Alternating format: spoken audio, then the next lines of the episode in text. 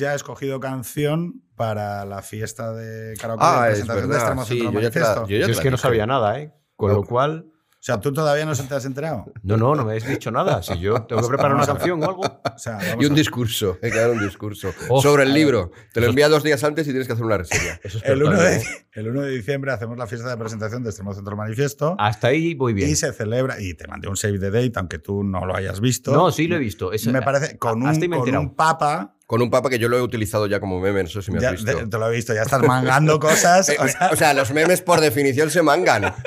O sea, ya estás mangando cosas Ese- de la editorial. de la aviso. editorial. Aviso. Ruye tiene demasiadas Entonces- cosas que reprocharme como para, como para No, pero- fijarse en pero, eso. bien, ese día nos vamos a juntar todas las familias, todas las Ujú. tribus, todos los que estamos en el espacio de la no izquierda ampliada Muy bien. y vamos a hacer una fiesta de karaoke.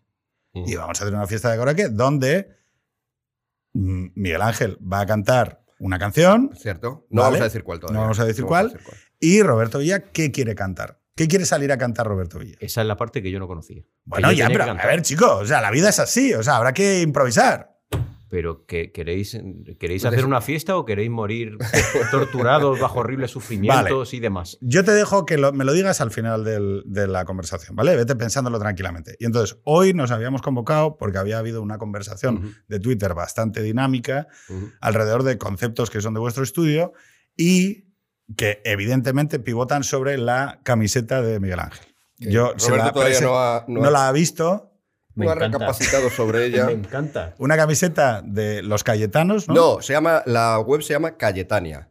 Y entonces, además, tienen, han sacado camisetas de muchos colores, obviamente, eh, sobre el PSOE State of Mind, también sobre otros temas, pero la camiseta sobre el PSOE State State of Mind lo explican, además. Hacen una explicación bastante buena de qué es el PSOE State of Mind, dan hasta ejemplos y tal. Claro, pero eh, la pregunta es, ¿por qué esto no lo hacía la no izquierda, lo que yo voy a utilizar como terminología, que es la no izquierda, ¿vale? Que iría dentro de un mundo español eh, tradicional, desde una especie de centrismo socioliberal moderado, liberales, conservadores, reaccionarios, partidarios del antiguo régimen, que durante los últimos años, durante las últimas décadas, en base a la gran victoria del modelo liberal occidental, que contra lo soviético había propuesto eh, en ese mundo unipolar, después del derrumbe de 1989, unas sociedades ordenadas alrededor del principio de autonomía personal, eh, libertad individual y bienestar económico. ¿Vale? ¿Qué nos sucede hoy? Nos sucede que a partir del 2007 el principio del bienestar económico, cataplum, se nos cae, ¿vale? Y luego los otros dos que tienen que ver con la autonomía personal, la neutralidad valorativa del Estado, que el Estado mm, no intervenga, no intervenga en la vida de las privadas de las personas, vemos que hay una propuesta alternativa de sociedad, de afectación a la moral comunitaria, de organización de la sociedad civil, que elabora una propuesta moral completa de sustitución en el espacio público que tiene que ver con, no, oiga, además del núcleo de constitucionalidad, donde desde la Constitución de Cádiz establecemos cuáles son los límites eh, que el derecho positivo eh, declara para el juego político y todo lo demás queda al libre arbitrio de los privados a que decidan a través de la participación en el debate, hoy nos encontramos que la propuesta adversaria, entendida en términos de no izquierda e izquierda, dice, no, no, no, aquí hay unos consensos culturales que establecen el rango de lo civil y lo incivil de manera tan o más rígida que el derecho positivo. Y aquí es donde viene el juego con, oiga, y entonces, aquel equilibrio del liberal pristino que se diseñaba en el vacío y en el éter, ¿sigue siendo válido hoy, Roberto? En cuanto a la, la teoría y la práctica, vamos, no es que siga siendo válido, es que es el fundamento de nuestras sociedades, es el fundamento de nuestra civilización. No se puede construir otra cosa al margen de eso. Además, yo disiento muchas veces cuando se habla de principios abstractos puestos en el éter, ¿no? Como si no fueran principios enormemente concretos, además que tienen una plasmación clarísima en nuestras vidas. Es decir, la propia posibilidad de estar hablando aquí tranquilamente de este tipo de temas o de cualquier- hacer cualquier otro tipo de acción sin miedo a, ¿no? Es un producto del liberalismo y sobre todo del liberalismo entendido en sentido estricto, del garantismo constitucional. Pero yo no Una cosa, quisiera... Roberto, ¿tú crees que puedo ir con esta camiseta sin miedo a nada por la calle de Ferraz? Yo creo que en general sí. En general, decir, en sí. general, pero no en términos Sí, va, absolutos. nadie está No- libre. No, hay, no hay gente, no hay gente a la- en mi ejemplo era pues por hacer publicidad de la camiseta. Es verdad que esta camiseta seguramente nos resulta eh, muy justificada, No porque hay- está muy no- chula. Está bien, está bien. Además, Pero un segundo, hay dos espacios. colores, hay hablemos de colores. Cataluña y No, no, Vasco. espera, espera, pero voy, que voy a reformular mi pregunta. Puede- mi pregunta en realidad comprar, es, ¿eh? ¿no hay gente a la cual por llevar camisetas con otros partidos, con, la, con la- el rótulo de otros partidos o por expresar sus ideas que sí que son, mm, que crean un disenso de este que el planteamiento liberal tenía que tolerar y, y, bueno, llevar luego a diálogos públicos y amablemente desde nuestros sillones Chester comentar. Eh, sin embargo, a esa gente no le está pasando eso. O sea, No hay gente a la cual le están agrediendo por expresar sus ideas hoy en España. No hay gente incluso a la cual le están agrediendo mm, de una manera muy contundente. Me temo que Es sí. indudable, pero la libertad institucionalizada no garantiza que no pasen cosas malas. Es decir, a una persona habitualmente cuando saca 500 euros de un cajero y lo ve un chorizo, pues puede que el chorizo, si encuentre la oportunidad de atracarle y quitarle el dinero, Pero si no puedes garantizar que Pero se la libertad está para corregir Sí, esto, para si no puedes garantizar, si no puedes garantizar que se realice, entonces sí que te vas un poco al éter. Es decir, si tú me dices, no, es que está ahí en las leyes, luego que no se apliquen bien, eso es un problema. No, no, Bueno, no, no, estás cayendo justo en lo que decías que no pasaba. que lo que quiero decir, sociedad, sociedad liberal, una sociedad liberal es una sociedad una sociedad donde ha triunfado el liberalismo es una sociedad donde hay unas leyes que apoyan el liberalismo o una sociedad donde tranquilamente puedes expresar tus ideas sin ningún miedo, sean las que sean. Y mi pregunta segunda es, ¿estamos hoy en España en esta situación de una sociedad donde hoy tranquilamente puedes expresar tus ideas, sean cuales sean, sin miedo a que te agreden, a que te echen del trabajo, a que tengas una presión social insoportable, especialmente además, en algunos casos, en ciertas regiones de España? Miguel Ángel, un segundo, porque para mí ese criterio no puede ser válido. porque Eso es bajar el paraíso a la tierra. Es Claro. decir, pensar que el Es Es liberalismo. pasar a la realidad. No, no, no, que va No. al contrario. Es bajar el paraíso, la teoría a la práctica. Es decir, pensar que el liberalismo es una especie de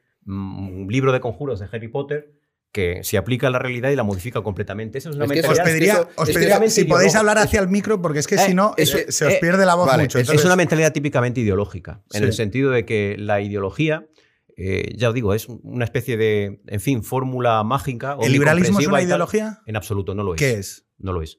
Un Es procedimiento. No, no, es un conjunto de ideas e ideales, pero no está cerrado, no lo resuelve todo, sino que resuelve una parte del problema. Es una ética incompleta. No, no, no, es una ética muy completa, pero que se refiere a un elemento muy concreto de nuestras vidas, que es la protección de nuestra libertad civil, en este caso frente al poder y frente a nuestro vecino. Es Vale, decir, ese yo- es el problema creo- que trata de solucionar. ti- Yo creo- Por contestarte a ti una cosa y, y- y contestarte a ti otra. Eh, para mí, el, liberalismo sí que tiene una gran parte de procedimiento, es decir, porque en tanto en cuanto defiende una manera de vivir y una manera de hacer las cosas, donde dice, oiga, hay un núcleo que se debe proteger en la sociedad y que no podemos transar directamente con la realidad, porque en ese caso entonces ningún país sería liberal, o sea, en tanto cuanto te pueden agredir. Yo para mí No, la no, clave... no, es- es un segundo, un segundo, un segundo, un segundo. Acaba, un pero es que segundo. el que tengo que responder a Claro, lo que me ha pero hecho un segundo. soy yo. El Pero- vicio del y ya sabemos, perfeccionismo. y ya Necesito- sabemos la tendencia que tienes a hablar La tengo el debate, la el debate tengo entre y yo. y las voy a seguir teniendo toda la vida. Un segundo, Miguel el Ángel. hombre de paja que ha puesto Miguel. Ángel, un segundo. La cuestión para mí hoy, a dirimir, no es tanto el debate sobre lo liberal y qué es lo liberal, que podríamos estar aquí hasta mañana. No. Mi duda y lo que quiero que me contestéis es si a la hora de plantear una propuesta adversaria, que eso es lo que me parece que es tecnológicamente nuevo, lo liberal siempre ha tenido retos en, una sociedad esclavista, en una sociedad que no reconoce las orientaciones de género, en una sociedad que tiene que reconocer derechos nuevos de participación. El liberalismo siempre tiene retos. Lo que pregunto es, oye, hoy, ¿cuál es el reto de hoy? Hoy lo que tenemos es que la propuesta ideológicamente adversaria de sustitución de lo que nosotros, que somos chicos 2000, chicos, que, que no estábamos hablando con Zoomers, pero que era bienestar económico y libertad y autonomía personal, se debe revisar hoy ante la propuesta de un adversario que te dice, oiga, no hable usted del racismo, de inmigración, no hable usted contra el feminismo, no hable usted contra lo climático, porque eso le convierte en incivil. Esa es la duda para mí. No puede usted comentar el tema del aborto. No puede usted comentar esto porque afecta a tal. En las votaciones del Europarlamento hoy ya se está entrando a lo que se puede y lo no se puede hablar dentro de, las, de la órbita de Europa. Pero es que eso está, Te lo eso está contesto, te completamente. lo- no, Espera, a- contesta a Miguel Ángel y luego contestas tú. Vamos por yo ese orden. Pero vamos a ponernos tiempos. Yo el primero, Sony 25, dale.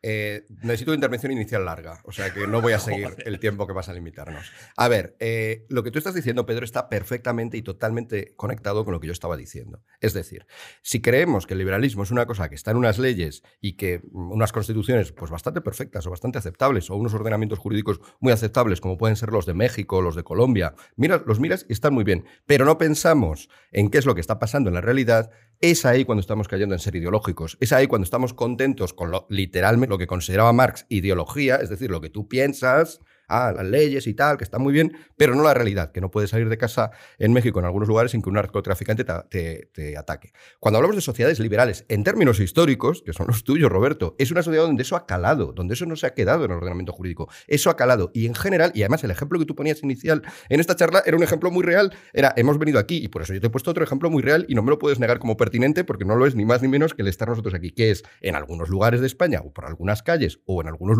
eh, contextos, es muy difícil expresar ciertas ideas. ¿Por qué? Justo por lo que decía ahora Pedro. Es decir, estamos viviendo un momento en el cual ese consenso liberal, que nunca ha sido perfecto, yo no estoy exigiendo que sea perfecto, lo que pasa es que ahora es bastante imperfecto y cada vez más imperfecto. Y pues, claro, podemos esperarnos a vivir una situación como la de México o como las de las peores calles de Bogotá, pero a día de hoy en España ya se están produciendo fenómenos que nos indican, y son los que ha indicado Pedro, por eso está muy conectado, que no vivimos una sociedad donde respetemos la opinión del otro, donde se respete el Estado de Derecho. Ayer mismo ¿Pero peor que País Vasco en los 80? Seguramente no, seguramente no. Pero ese es un ejemplo. ¿Cuál otro es ejemplo. La otro, ejemplo. Vale. no vamos a hablar del País Vasco. En el País Vasco es otro ejemplo de que las leyes podían estar más o menos bien, la realidad no lo estaba. Ahora, de otra manera, estamos en una situación en la que la realidad no lo está. ¿Cuál es? El diagnóstico que has hecho tú me parece correcto. O sea, que, a ese diagnóstico, yo lo único que estoy conectando es ese diagnóstico con mi crítica inicial. Es decir, estamos en una sociedad en la cual es cada vez más difícil o cada vez más complicado en el espacio público expresar ciertas opiniones, o, a cosas que no eran ni siquiera opiniones. Incluso es difícil cada vez expresar más los fundamentos del propio Estado de Derecho liberal. Es decir, lo estabas diciendo tú, Pedro, eh, la objeción de conciencia parecía que era una cosa obvia. ¿No? Todos dábamos por supuesto que incluso una ley sobre un asunto moral controvertido como es el aborto, al menos dejaba, en el ámbito de la conciencia individual, ese que gusta tanto el liberalismo, le dejaba a un médico, no, no le obligaba a hacer algo que él considera un asesinato. Bueno, sí, se habían aprobado leyes del aborto, pero preservábamos ese núcleo de conciencia individual típicamente liberal, también históricamente procedente de otras cosas, como el cristianismo, eh, le, preservábamos para que no hiciera estas cosas. Ahora bien, ¿qué es lo que pasa ahora? Que ahora, como bien decía Pedro, por poner solo un ejemplo, el Parlamento Europeo aprueba un informe, el, el este, o Metic, siempre lo llamo Metic como la app de esta de, contactos. Sí, se me va, pero bueno, como el Matic, perdón, el informe Matic, que te dice que esto ya no es un principio a respetar. De acuerdo, está solamente en la ley, de momento y tal, pero, pero y ya en el Parlamento Español se está hablando en esos términos. De, ya, ya no es si aborto sí o no, sino tenemos que dejar algunas, que, que algunas personas se abstengan de practicar abortos por esas cositas raras que tienen en su cabeza. Cuando estamos en esos debates, y estamos en ellos, yo creo que estamos ante un reto duro para el liberalismo. Y creo que detectarlo no es ideológico, creo que detectarlo es estar con los pies muy en la tierra. Roberto, ¿qué propuesta tiene que hacer el liberalismo? O si tiene que hacer alguna, o simplemente reinterpretarse en sus fundamentales. Nuestro problema fundamental mira que, he puesto un temporizador y aquí el colega se ha, se ha tenido. ¿eh? ah, totalmente. Ah, dale, dale, muy bien. Pues veremos a ver si yo soy tan disciplinado y tal. Porque la cuestión es muy compleja. De todas formas, también es una cuestión de proporciones. Es decir, lo habitual en España ahora mismo Dejemos aparte el caso catalán y vasco, aunque lo voy a desarrollar de todas formas ahora mismo más.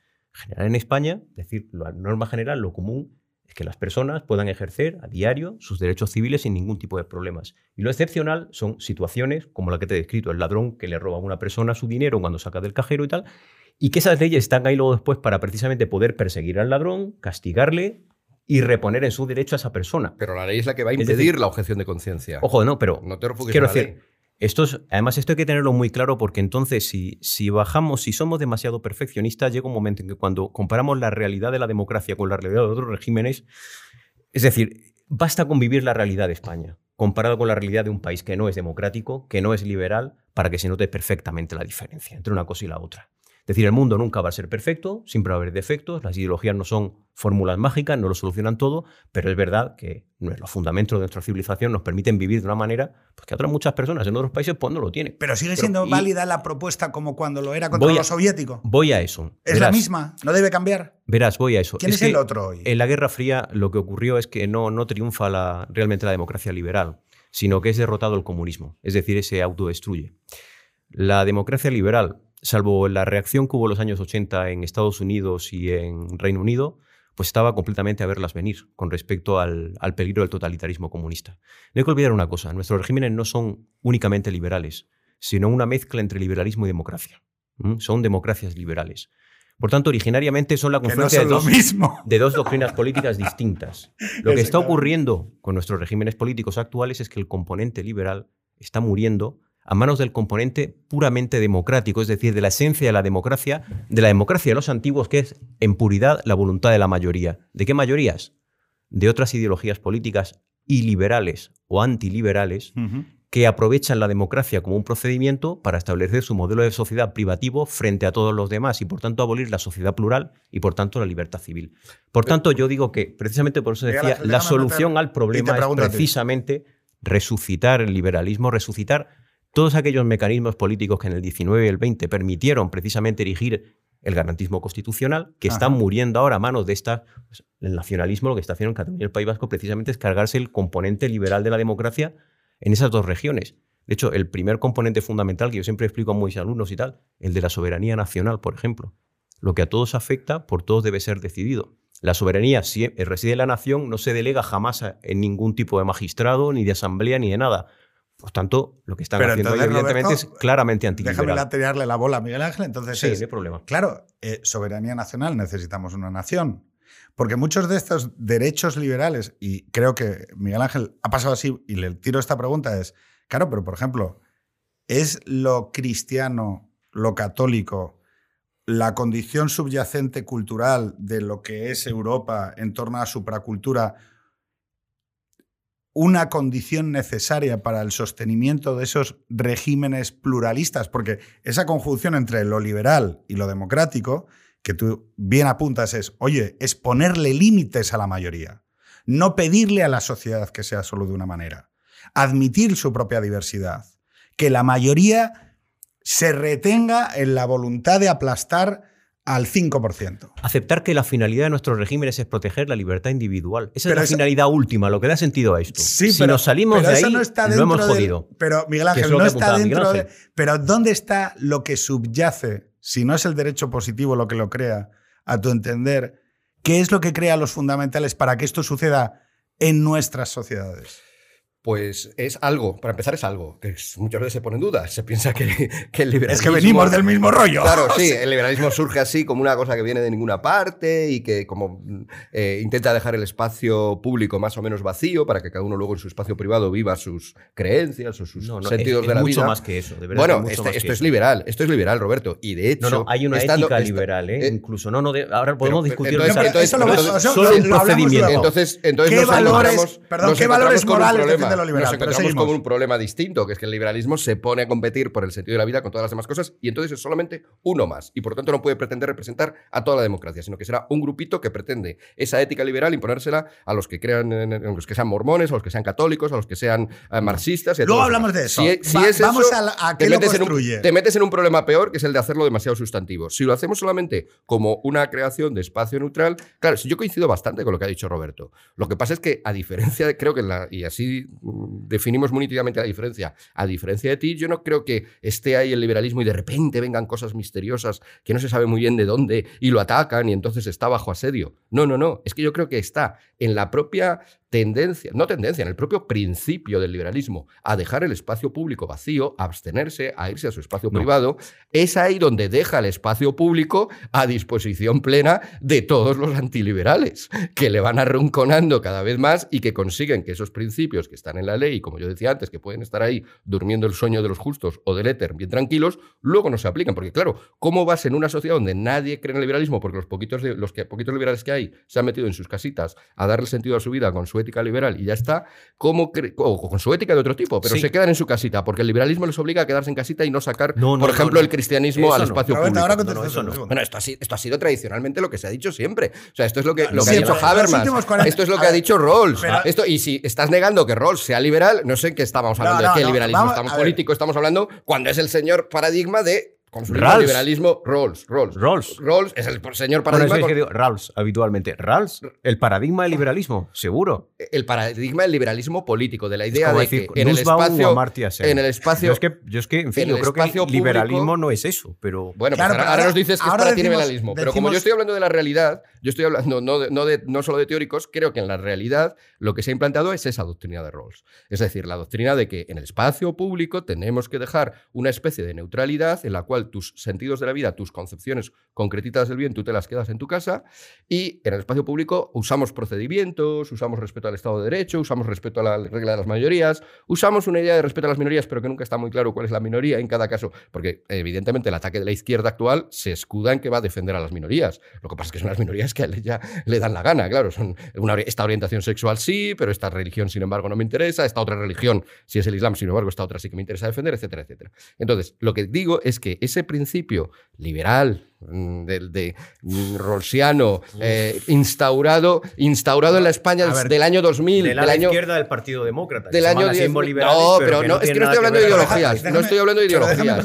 Y además, estás confundiendo, estás confundiendo teoría de la justicia, que sí que es típicamente socialdemócrata, con liberalismo político, insisto. Su libro posterior, en el cual simplemente sienta este marco general. Este marco general era el que vivíamos más o menos todos desde la- el fin de la guerra civil, de, de la Segunda Guerra Mundial, o desde nos libre. 1978 en España, que era un espacio muchísimo en el cual ¿Qué se ha quedado el espacio público sin ideas sustantivas Mira, del bien. para mí, eh, o sea, yo la, la- y te digo, sácame de, de- de mi, de mi error o de mi prejuicio. Em, la conjunción que dotaba de, de carácter sustantivo a la propuesta más ideológica, o, o no esa propuesta paraguas de, bueno, todo el que respete el procedimiento ya es liberal, ¿vale? Entendiendo la democracia como democracia liberal, constitucional, etc. ¿Qué es lo que sucede con lo liberal?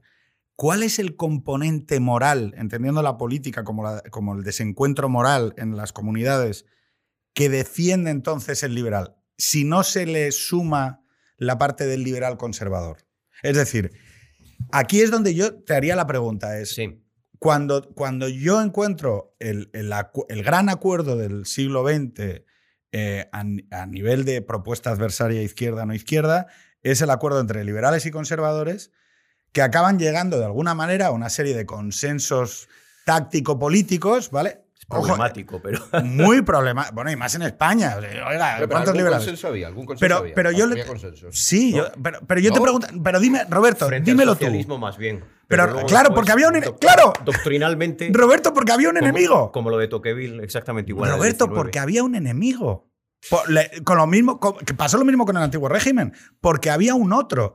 Y yo la pregunta que yo te haría hoy es, oye, el liberal sustantivamente, ¿qué defiende ante... Quiero decir, o sea, ¿qué- ¿cuál es el valor ideológico, político, moral de la propuesta liberal hoy, si en realidad se ha visto que, en tanto en cuanto se apruebe procedimentalmente, respetes un poco los cauces, sea fruto de una... Eh, No, no confundamos, ojo, procedimientos con inexistencia de fines.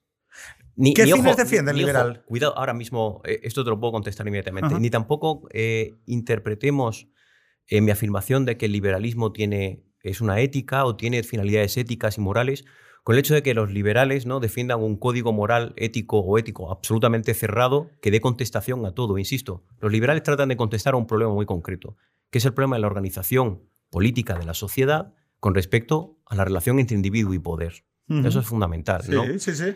Por tanto, la ética fundamental del liberalismo es, y además esto, lo- los clásicos lo dicen en el 19 y siguen existiendo además en ello justamente en el 20, ellos tienen en la cabeza un modelo de sociedad muy, de- de- muy determinado además. Ellos crean, en primer lugar, una comunidad política nueva que se llama nación. Necesariamente tiene que ser soberana, además. ¿Sabéis que la nación se inventa para lo que se inventa? Es decir, para abolir al soberano de carne y hueso aquí en la tierra. Por cierto, sea el que sea, no hablamos solamente del señor con corona, hablamos también de las asambleas convencionales. Sí. No puede haber soberanos. No es mm, ocioso insistir en esto porque incluso hoy día todavía siguen insistiendo algún político analfabeto en que el Parlamento es algo así como la representación o la delegación o lo que ejercen la soberanía del pueblo, no en nombre de él. Eso no es verdad. La soberanía es indelegable e indivisible. Está en la nación, pertenece a la nación y de ahí no puede salir nunca más. Porque además es el principio fundamental de que exista libertad civil. Libertad civil es incompatible con la existencia de un soberano de carne y hueso. Es decir, decir que la soberanía es de la nación significa que todos somos soberanos, con lo cual no lo es nadie. Después de la soberanía nacional viene la libertad civil, obviamente, que es el fin último de nuestros regímenes políticos. Después de ella viene su condición, obviamente, mecánica institucional, que es la división de poderes, que no es separación de poderes. La cuarta es, obviamente, el gobierno representativo. La auténtica democracia que se puede realmente organizar, la que nos puede hacer libres, es precisamente el modelo de democracia representativa. No el de democracia directa, que ya lo conocieron los griegos y que aquello pues, fue lo que fue, la tiranía de la mayoría, el demos y este tipo de cosas en la, en la eclesía, lo que hemos estudiado y tal. Sobre esto hay mm, más cosas que se pueden decir, obviamente. La Pero preservación del que pluralismo social. lo mismo. Eh, ah, bueno, creer en lo- Ojo, cuidado, para ser liberal tienes que tener muy claro que existe un modelo de sociedad determinado, fíjate, con una serie de pautas que tienen que ser compartidas sí o sí. ¿eh? Claro, pero es que. Voy es, a ello. es que es el Un tema. liberal, eso es, eso es lo que me preguntabas, ¿verdad? Sobre todo lo que quieras. Claro, es decir, oye, pero vamos a. Un que, liberal busca la existencia de una nación, ojo, articulada, una comunidad política de ciudadanos independientes, de acuerdo, emancipados, pero ojo con la emancipación, porque sobre esto existe un problema muy importante con la interpretación de lo que es esto por parte de los no liberales que se llaman así mismo libertarios, que en realidad eran neomarxistas de los años 70, un Marcuse y tal, ¿no? Los libertarios, en realidad eran por los que desbordaban. La emancipación significa la emancipación material y moral, es decir, mediante la adquisición de cultura, es decir, mediante la adquisición de instrucción y mediante la adquisición de propiedad. Esto es lo que te hacía además libre para participar en la discusión pública que te permitía acceder como ciudadano además a las asambleas. Para poder discutir sobre lo que a todos afectaba. Pero mi, mi- mi- Este- mi noción de base es que esa Sí. gente compartía una moral concreta. ah, tú dices por el tema del cristianismo. No, no, no, pero, eh, espera, por eso, A- insisto. Acabo, acabo, acabo. O sea, Insisto, es que el- precisamente el hubo, liberalismo- cosas, hubo cosas que no pusieron por escrito porque era una chorrada decirla, porque era, bueno, es que todos somos, o sea, no voy a poner aquí que todo hombre es mi hermano. O sea, quiero decir, por, claro, ¿por qué no funciona cuando lo intentas llevar a Arabia Saudí o a Irak?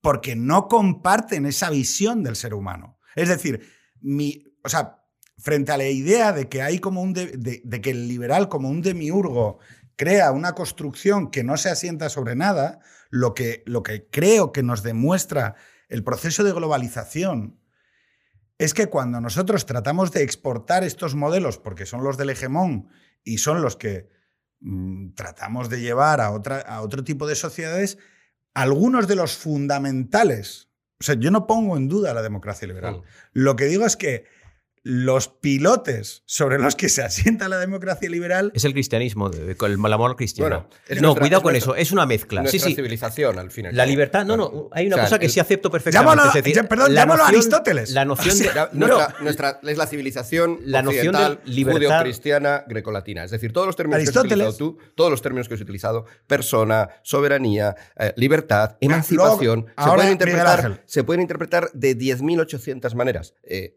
en, términos teóricos. Y en términos pero prácticos, liberal no, cuidado, las ¿eh? distintas. Las claro, definiciones están muy claras. no, no, está muy clara. No puedes, no Y- puedes definirlo todo. y Porque si tienes que definir salgas- persona, te refieres a otras cosas que a su vez tendrías que definir, tendrías que definir y lleva a un círculo infinito. Es decir, por mucho Pero que nos sí gustara a los teóricos y por mucho que nos gustara, no podemos definirlo todo. Tenemos que partir siempre de algo ya dado, de algo que ya está ahí. Y como dice Pedro, precisamente no se define porque todo el mundo lo entiende. Si yo intento definir mesa, digo que tiene cuatro patas, entendiendo que la gente al menos entiende lo que digo con patas. Si tengo que a su vez que definir patas y madera y todo y tal, pues nunca acabo. Entonces, todo lo que tú has dicho, emancipación, hay gente que tú mismo lo has reconocido, la entiende de una manera totalmente distinta. La, la nación que No voy a decir, la nación que voy a decir, o sea, un nacionalista obviamente te dice, sí, sí, sí, sí, todo lo que has dicho está muy bien con la nación, lo que pasa es que la nación verdadera es la mía, no la que dices tú, etcétera, etcétera, etcétera. Entonces, ahí Pero no el, podemos el caer en el fallo relativismo. Es no, decir, es, no, no, no, yo no, yo no paso, yo no, yo no caigo en el relativismo. yo creo que caes, caes decir- en el relativismo, caes en el relativismo si crees que esos principios abstractos que expones con esas palabras todas muy bien sonantes y que a mí me gustan también, Pues ya, pero que, no, que hay no, que ¿eh? definir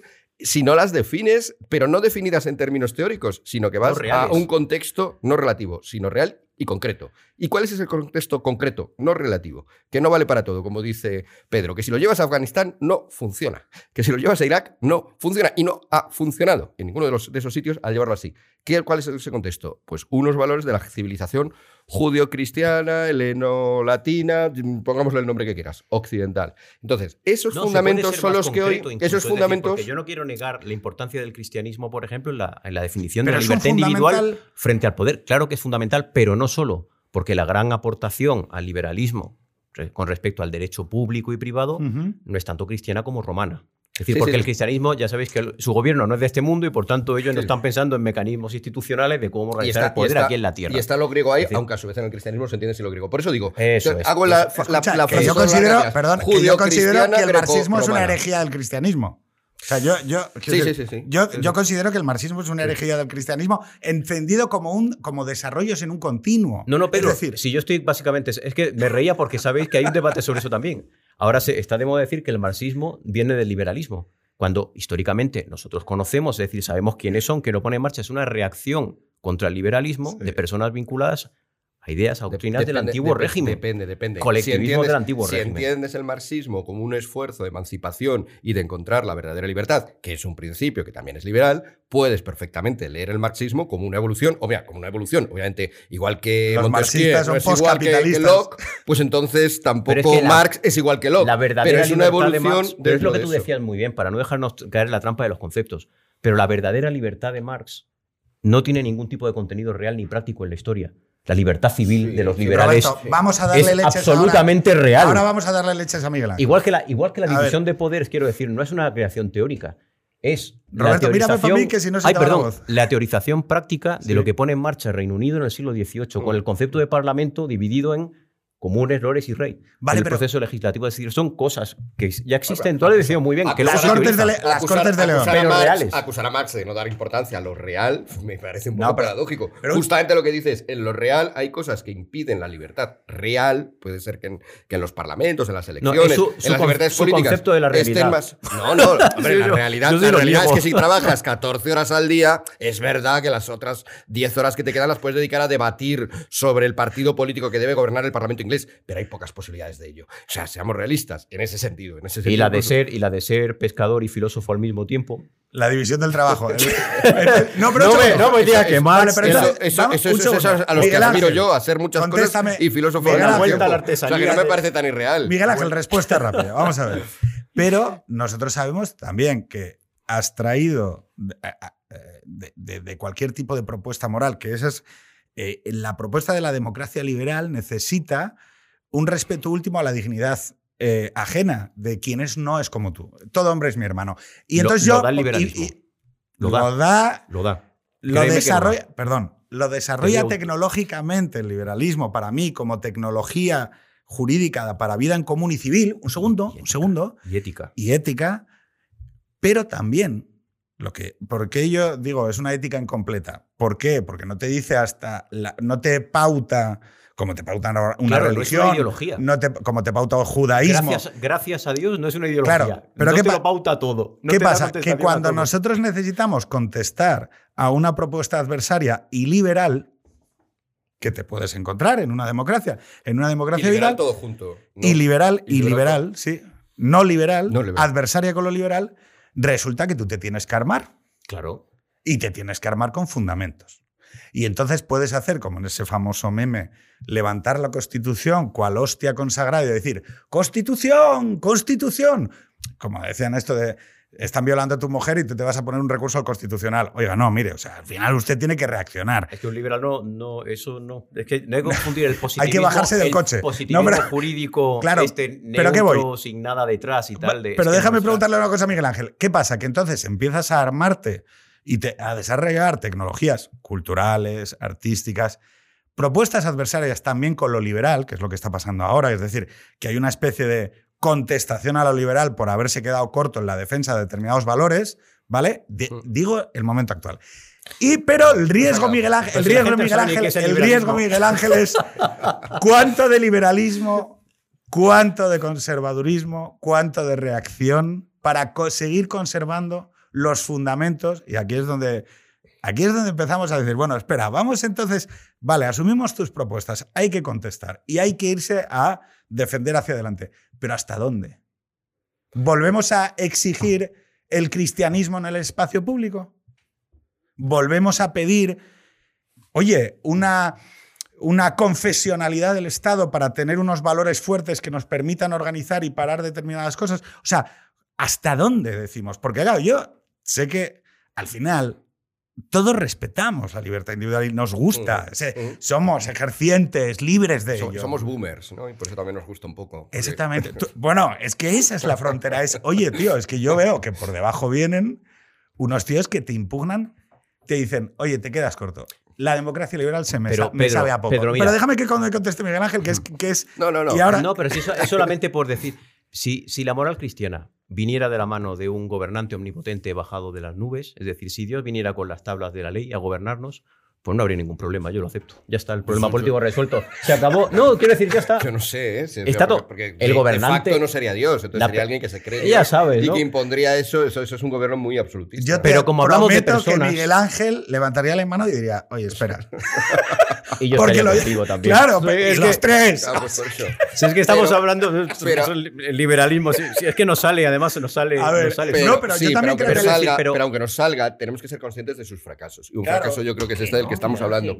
Que el fracaso es del otro. El otro, el, componente. el fracaso es que vienen unos señores muy malos y lo estropean. Yo creo No, que no. los yo, yo prefiero hacer, yo prefiero hacer autoanálisis. Y yo creo que la propuesta, por ejemplo, como decía Pedro, de levantar la Constitución, que es lo que se ha hecho en España. Yo vuelvo a la realidad. Roberto, mm, nos gustaría seguramente a ti y a mí hablar mucho más de teóricos y, contra- y yo aprendería muchísimo. O sea que, pero, no, pero vamos a hablar, vamos a hablar eso para una conferencia y para la universidad. Aquí vamos a hablar de la realidad. ¿Y en España qué ha pasado? Que cuando ha habido un desafío independentista, secesionista fuerte, ¿qué se ha hecho? Justo lo que ha dicho Pedro. La bandera de coger, España. la, coger la Constitución y decir, con la Constitución, vale, se ha defendido en Cataluña todos los grandes defensores de la, de la unidad de España y hay que reconocérselo y a veces a coste personal muy alto, como es el caso de Fernando Sabater, estoy pensando, pero también en Cataluña a coste no tan alto como que estuvieran amenazados de muerte, pero muy alto. Los Arcadi Espada, los los, Félix de. Azúa, los Félix Ovejero, eh, efectivamente, todas estas personas que han defendido, han defendido, los Santos es otro caso, los Santos sí que ha defendido España, pero los que yo estoy diciendo, Azúa, Ovejero, la inmensa mayoría, que son gente que viene de la izquierda, es verdad, pero que bueno, que se han Los metido en el también liberalismo, sí, pero, pero los Santos sí que defienden España, caray. Pero lo que estoy argumentando es que todos estos otros no han defendido España, han defendido el qué? La Constitución, los métodos, la libertad, ¿no? Como decía Pedro Insua, ¿no? Parecía que es que entre la frontera de los Pirineos y la frontera con Portugal había una cosa que había que defender y que se llamaba la democracia. No, no se llama la democracia, se llama España. ¿Y quién ha defendido España? ¿Quién ha defendido la patria? Con estas palabras, patriotismo. No, es que los nacionalistas se equivocan porque no son patriotas. ¿Quién ha dicho esto? Nadie. Y no lo ha hecho por esa eh, timidez liberal de decir, no, no, no, No. esos son sentimientos personales. Bueno, tú ahora corrígeles a todos ellos, pero ellos han estado ahí y han estado dominando el combate contra el secesionismo y contra el nacionalismo. Eh, eh, quédate dentro Yo me creo que. Roberto. O sea, yo me creo Quédate que aquí para hay un cambio generacional. Quédate en para adentro. Sí, sí, sí. Esto Ahí no. probablemente coincidiremos más, pero, pero analicemos, seamos capaces, igual que nos criticamos a nosotros, de criticar un poco a la generación anterior. Han dicho, no, tus sentimientos nacionales es una cosa tuya personal, si quieres poner una banderita de España en tu casa, igual que si quieres poner un crucifijo y tal, son tus cosas, pero en el espacio público vamos a defender solo cosas, pues lo que he dicho antes, que se pueden defender en el espacio público liberal, que son la democracia, la ley, la constitución, la libertad. Esto sido así, o sea, no es- esto es lo que todos hemos visto en los periódicos y era lo que decía Rajoy y era lo que dicen eh, lo- todavía fíjate. mm, los de Ciudadanos en, en Cataluña y es lo que, entonces, ante palabra- eso, ese, ese, ese mecanismo, punto uno, ha sido fracasado porque nos ha llevado al borde del abismo.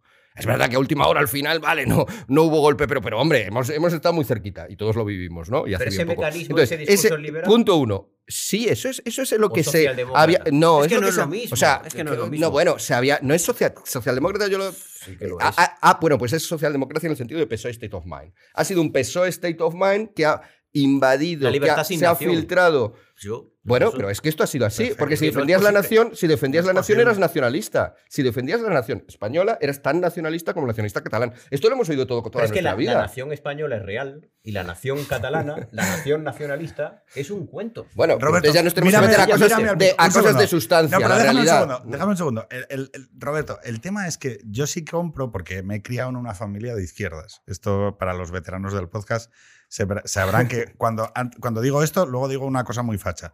¿Vale? Yo que No- me no en una eres- no familia eres de el único. Vale, entonces, ¿qué sucede? Que, que- que andar abrazando banderas era de gente poco articulada, poco sensible, poco formada, andar eh, entregándose a la emoción nacional Y todavía hoy para muchos. bueno, para muchos, pero afortunadamente yo creo que esta generación ya está superando determinados complejos y creo que los, los tres de esta mesa eh, lo entendemos. Tú has dicho, no hay, na- no hay libertad sin nación. Claro, es que, oiga, lo mismo que no hay propiedad sin Estado. Es decir, Pero ¿y, qué, y qué es la nación? Vale, vale, pero un segundo. No, Porque tienen que enterarse, además, lo que nos vende, de Vale, qué estamos hablando. de que- claro, no, pero es que es Porque muy si es la difícil- comunidad de raza y lengua, yo te puedo decir como historiador Claro. que eso es una. Quiero decir, es- Perfecto, desde el punto de vista de las realidades, es ahí absurdo, está el una tema. gilipollez. Pero eso es lo que han pensado toda esta este PSOE State of Mind. Cuando dices nación, piensa que estás pensando en la raza, en la lengua, en una cosa identitaria. el folclore, los claro, bailes, claro, las y que por lo tanto es una cosa, como dice Pedro, pues baja, eh, pueblerina, paleta, y el que había que ir a defender la Constitución. Bueno, pero acabo, cogeo con esto. Esa generación. Roberto, Roberto, esa generación. más, Roberto, esa generación, esa generación, esa generación, para coser el franquismo y para salvaguardarse de heredar el aguilucho y determinadas cosas que les daban apuro, porque muchos de ellos venían de formaciones de izquierdas, intelectuales y mentales y emocionales. La mayor parte del constitucionalismo.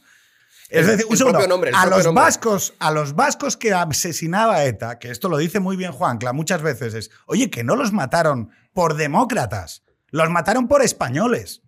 Los mataban por españoles y por ejercer de españoles en País Vasco. Entonces, que de la misma manera, cuando hablamos del conflicto, cuando hablamos del conflicto de Cataluña y de los secesionistas catalanes, estamos hablando de un concepto entre dos entidades que, que demandan ser nación, que son la minoría nacionalista catalana y la minoría nacionalista vasca, y que se contradicen esencialmente con la nación española. Es decir, si la nación española las contiene o no.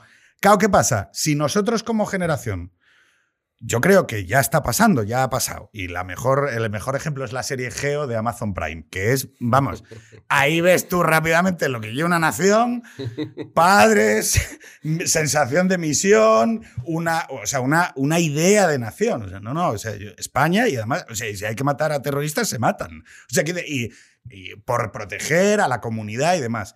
¿Qué sucede? Nosotros somos justo el punto de inflexión que tenemos que ser capaces de ahormar una visión nacional que no desprecie tampoco lo liberal. Que para mí esa, esa es la virtud. O sea, si nos pasamos de revoluciones, que ojo, sin miedo también, es decir, oye, experimentemos también. ¿Qué pasa? Que esto me lo dijo Gregorio Luri, porque yo le hice esta Mm. pregunta. Oye, en, en esta moción, oye, Gregorio, yo le trato de usted, eh, señor Luri, eh, ¿cómo se defiende esto de España como nación sin caer en dar un golpe de Estado? Y me dice, bueno, pues haciéndolo, o sea, no, no, cayendo en dramatismos, que creo que es una cosa, que es un atavismo que a nosotros nos salta muy rápido. Es, claro, en el momento en el que vemos a gente empuñando una bandera de España, pues quizá porque no la, no la empuñamos nosotros, no la empuña gente más normal. ¿Sabes? O sea, precisamente... somos los normales. porque- Pero lo, bueno, importante, sí. pero lo importante es que la gente también sepa, cuando empuña la bandera de España, qué está, qué está defendiendo. Es decir, cuál es el concepto de nación. ¿Y cuál es el concepto de nación? Para un liberal está clarísimo. Pluralista. Una comunidad política soberana, libre, que además, para ser libre, tiene que tener su propio territorio, porque la libertad pues, no se experimenta en las nubes. Es decir, por además, lo único que nos hace perfectamente libres, y esto además es del viejo concepto de libertad de los griegos, es vivir en nuestra polis. Es decir, cuando te vas fuera, en Francia es verdad que eres libre, pero eres libre porque hay un tratado de reciprocidad entre dos países que protegemos a la ciudadanía. Pero si, si mañana dejara de, de estar vigente ese tratado, ya no somos libres allí. ¿Y si Europa, se colisi- Este ¿y es si nuestro Europa deseo. colisiona con España? ¿Cómo, ¿Cómo se colisiona? Es que no, no termino de entenderlo. Clear. Eh, O sea, Ah, hemos, ido, ah, hemos tocando un poco todos los palos y me falta el. el- y no quiero que se me No, yo lo tengo esto muy claro, no te preocupes. Yo lo hace. Eh, La única entidad soberana se llama España. No existe ninguna soberanía en la Unión Europea. Ole. No existe. Ole. La Unión Europea es un tratado internacional. O sea que tú eres Brexiter. No, es broma. No, no, no, yo, yo, soy, yo soy europeísta totalmente. Tú sabes que yo- Ahora, yo estoy radicalmente en contra de delegar la soberanía Vamos, en ningún cuerpo internacional. Eh, no, pero más que nada, más que nada porque antes o después se va a O sea, como hagas eso, que es lo que yo les estoy advirtiendo a los grandes partidarios de la Unión Europea, es ojo, cuidado, que a ver si vais a creer que va a haber un momento en el que los nacionales de un país van a decir. Europa, Euro- no, o sea, eh, o, o- o eres flexible ex- y eres, por lo tanto, aceptas la propia diversidad de la, de la Unión Europea o lo que vas a acabar No, haciendo. que la Unión Europea es un espacio de libertades. Ya está. Pero Yo- no es un espacio Un político consenso de soberano. mínimo. Bueno, pero Un consenso de es un- no es un Todos, los un partidos estado. europeístas no piensan eso que tú piensas. Sí que piensan que No, lo- lo hemos, sé. oído, hemos oído a Verhofstadt de Renew Europe, un europeísta de pro, diciéndole a Polonia, acordaos de cuando fuisteis divididos en el 1795 y como volváis a hacer algo así, volveréis a ser divididos porque estáis desafiando la soberanía de la Unión Europea o Pero la va- superioridad de la Unión Europea. eso- eso, no es el europeísmo real. realidad, Eso no es, el es, de nuevo, es que de nuevo utilizas europeísmo en bajando- un sentido que no tiene nada que ver con los fíjate, europeístas reales. Pero espera, Roberto, que no pero bajando a la voy a complementar, voy a complementar tu, Pero tu no defini- existe esa tu soberanía en la definición de nación. Voy a complementar tu definición de nación. Tú dices que la, defini- la definición de nación es, un espacio de soberanía y de libertad. Eso a mí al final me, me suena un poco a eso, a que entre los Pirineos y Portugal hay una cosa llamada libertad. No, la, la nación tiene también otra cosa que tú no has dicho y que es mucho más sustantiva y que se olvida. Son vínculos. No somos solamente un espacio de libertad. Eh, si entonces seríamos lo mismo que los suecos, o podríamos serlo, o porque en el fondo, si solo somos libres y defendemos, que es lo de Habermas que citabas antes, si simplemente tenemos este patriotismo constitucional, que No, no, no, no, significa no, no, no, no. Sí, obsesionarnos, que no significa... no, no ha hablado de Habermas a favor. No ha hablado de Habermas favorablemente, no. pero por eso lo digo, por eso se lo vuelvo contra él, porque ha caído en el fondo en eso. Si la nación es solo soberanía y libertad, la nación española no se diferencia nada de la sueca, de la francesa, de la italiana. Y al final, entonces, Claro, unámonos todos en una claro cosa no. llamada Unión Europea. La nación es otra No. cosa. La, non- la nación es vínculos. La nación son vínculos que sí que hay entre los españoles y hay, pero menos, entre españoles e italianos o entre españoles y finlandeses. ¿Y qué son esos vínculos? Pues son vínculos no sentimentales, que esto es el error, o es lo que siempre hacen todos estos para reprocharnos. Ah, es que es una cosita así, que tú te sientes como muy español y muy bien. No, no, no, no, no es una cosa. Irá acompañado de emociones, sin duda. Y las emociones no son necesariamente malas. Pero esos vínculos son sobre todo deberes, que ya es menos bonito, pero que creo que es muy importante, que es lo que conocemos en término global como patriotismo. Yo tengo un deber Ah, hacia la- España, la- la que yo de tengo deberes. libertad no yo tengo deberes. No me deberes. interrumpas todo el rato, que, Es que- que esto me lo hacen en la tele y aquí, y aquí quiero estar en un sitio que no es tele. Eh, son vínculos que constituyen sobre todo deberes. Yo tengo unos deberes especiales hacia el resto de los españoles que no tengo hacia un tailandés, aunque tengo otros que tengo hacia un tailandés y tengo hacia cualquier ser humano e incluso luego tengo otros hacia los animales y tengo otros hacia el medio ambiente. Pero en, en el caso del patriotismo, igual que yo tengo un deber especial ante mi sobrino, que no tengo ante un niño cualquiera, y esto no significa que odie a los niños cualesquiera,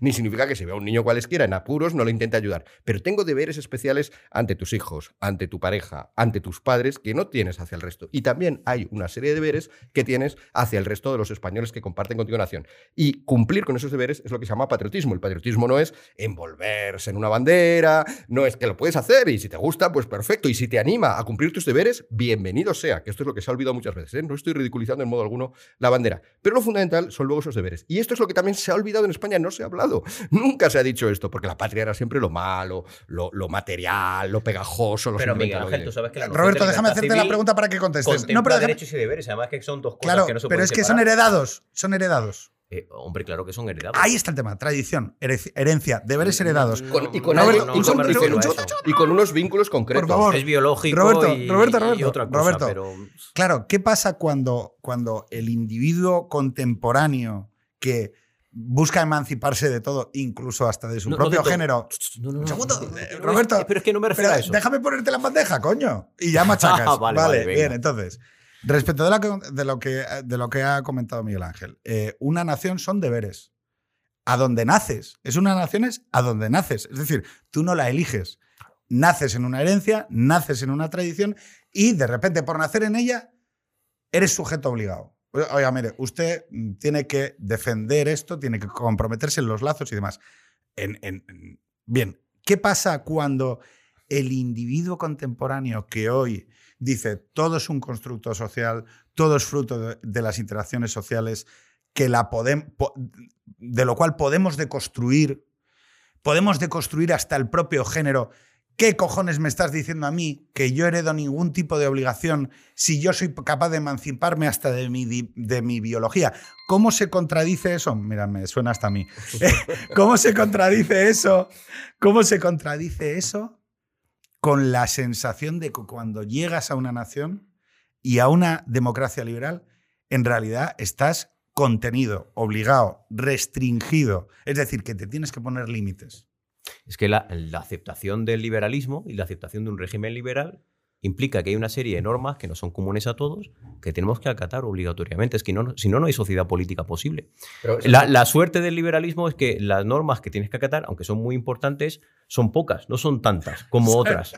Pero esas pocas hay que Son menos que en una comunidad religiosa. Eso es, hay que acatarlas sí o sí. Te deja mucha libertad para casi todo lo que puedas hacer en tu vida, pero no por los normas que son la columna vertebral que forman la sociedad política. Ya, tenemos, este ya tenemos regulado hasta si hay que decir piropos o no. ¿Cómo puedes decir que hay muy poquitas normas en las sociedades liberales reales? Cada vez hay más, además se dedican a eso. Los no, digo las, las normas, tenemos 17 parlamentos autonómicos haciendo leyes continuamente. O sea, hay no, pero no me obligaciones. Son normas, las normas fundamentales, digo, la, adhesión a la soberanía nacional, el tema de la libertad civil, la división de, poderes.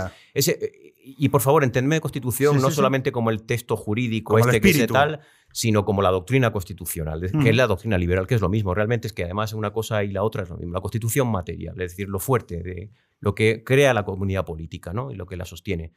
Ya sabes que lo otro es consecuencia del llamado gobierno de los legisladores y del principio de la mayoría en el Parlamento. que los propios liberales el parlamentarismo no, no, estaban, no estaban en eso, estaban radicalmente en contra de eso, además.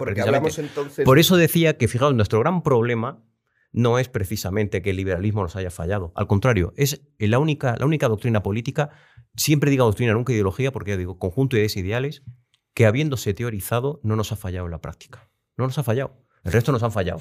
Todas, sin excepción. Esta no. Esta ha creado la sociedad que tenemos. Con todas las cosas que, podemos discutir. pero, esta, pero una sociedad en comparación con otras históricas y tal, estupenda, espectacular en general. La sociedad que tenemos la han creado otras muchas cosas, Ahora bien, hemos dicho aquí, porque si fuera solo el liberalismo o la constitución escrita o no escrita o, medio redactada, pues entonces hubiera funcionado en Irak, hubiera funcionado en Afganistán, hubieran funcionado en, bueno, en, Colombia. pero no acaban de funcionar. Bueno, Colombia no sé si está en el mundo occidental no, no, o no. Colombia sí, México. Colombia sí pues entonces ahí no, tampoco acaba de funcionar muy bien, reconozcámoslo. Entonces, por lo tanto, no. Nos vamos a utilizar el término ya dices, al 17, bueno, al 14. La constitución no escrita, que es una cosa y tal, pero ¿por qué esa obsesión en llamarlo de esa manera? Vínculos, vínculos. Y vínculos no son solo de libertad, son vínculos eh, que puede parecer que te quitan muy poca, muchísima libertad. El tener que atender a tu hijo cuando está enfermo, en principio no parece que te dé mucha libertad si te tienes que quedar toda la noche atendiéndolo. Pero es un vínculo que te impone una obligación. la libertad como, libertad de ataduras completas. No, no, no, hago lo que me da la gana. Por eso digo. Si yo hago lo que me da la gana, yo soy el soberano. Pero no son deberes, no son tampoco deberes. Pero no son deberes jurídicos ni constitucionales ni de la Constitución escrita ni de la Constitución no escrita. Son deberes que van más allá y son deberes que tienes de preocupación, de ocupación, además, por los que forman parte de tu patria. No es solamente una cosa que tenga que estar redactada o medio redactada. Y eso no solamente existe, sino que tiene que valorarse, tiene que ponderarse. Y por tanto tiene que una propuesta sustantiva en el espacio público. Es decir, es mejor ser... Necesitamos acabar. estamos súper fuera. Os pido una reflexión final. No hemos, dicho si había que implantar el nacional catolicismo otra vez. Te lo preguntaste antes, no hemos acabado. Lo dejamos para otro día y hablamos más veces porque este podcast ha sido maldito. Yo, un día que lo íbamos a grabar, choque en coche. otro día eh, tú te pusiste malo. me he quedado con muchas ganas de más. Yo todavía estoy pensando que no está quedando grabado. Este, sí, no puede ser, puede ser. Pero tenemos que acabar ya porque vamos ocho minutos por encima. No, pero lo que me parece muy importante, quiero que me digáis una última recomendación de un libro, un texto, una peli, una serie, una, una música que creáis que habla de lo que hemos estado hablando aquí.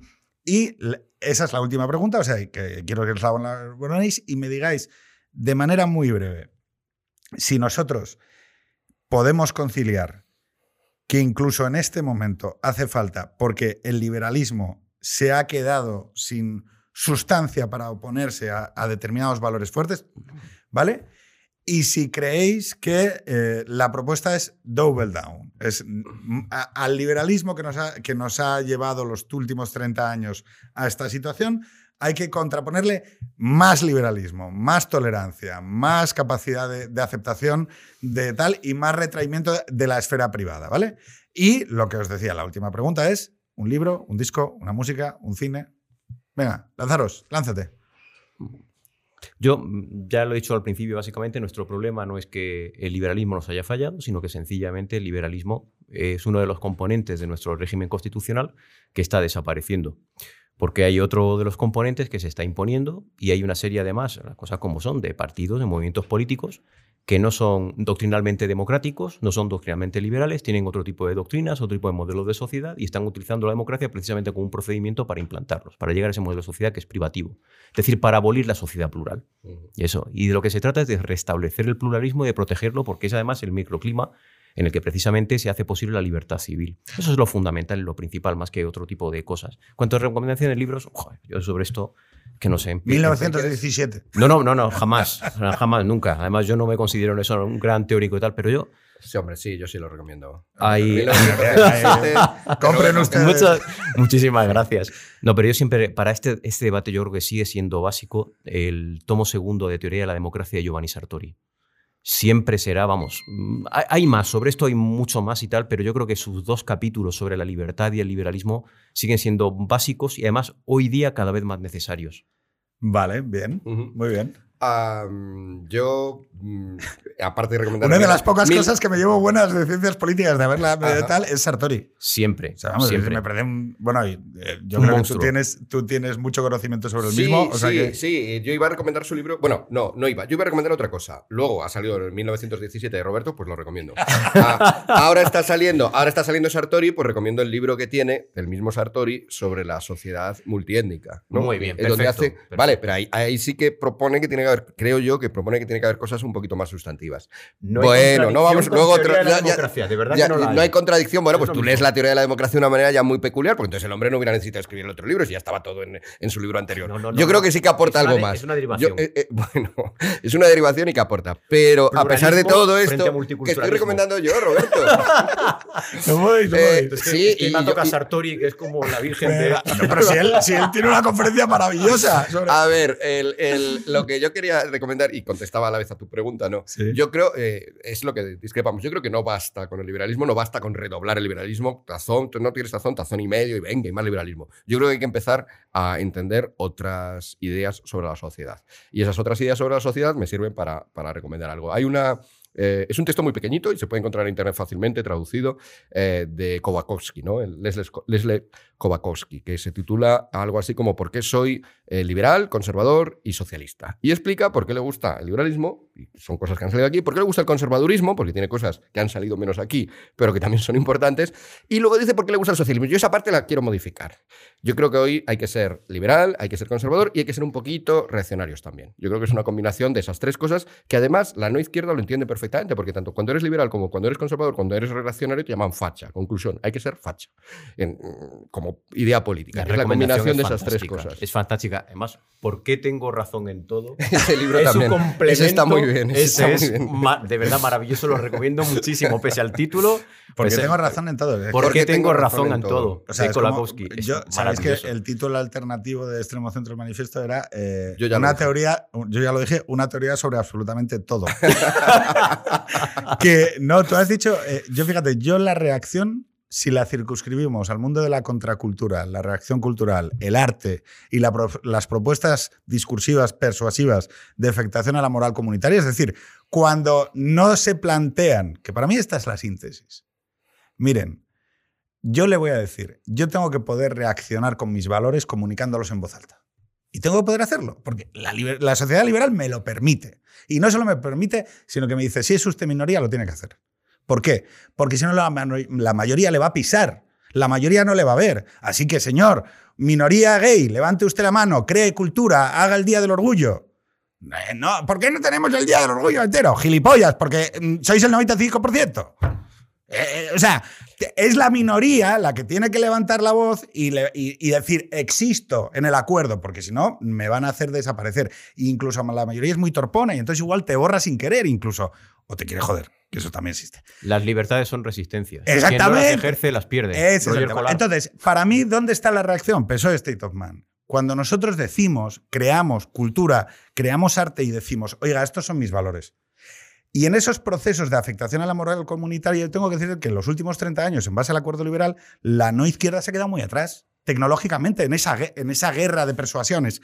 Acabo, es que esto es la reflexión final, lo siento, Roberto. En el próximo podcast hablamos sobre conservadurismo. Nos concertamos para hablar sobre y ponerle la cara como un pan al conservadurismo o al reaccionarismo, lo que queráis. O al patriotismo. O al patriotismo, lo que sea. Pero yo voy a decir que para mí el libro que mejor concita esto es Etica Nicomaco.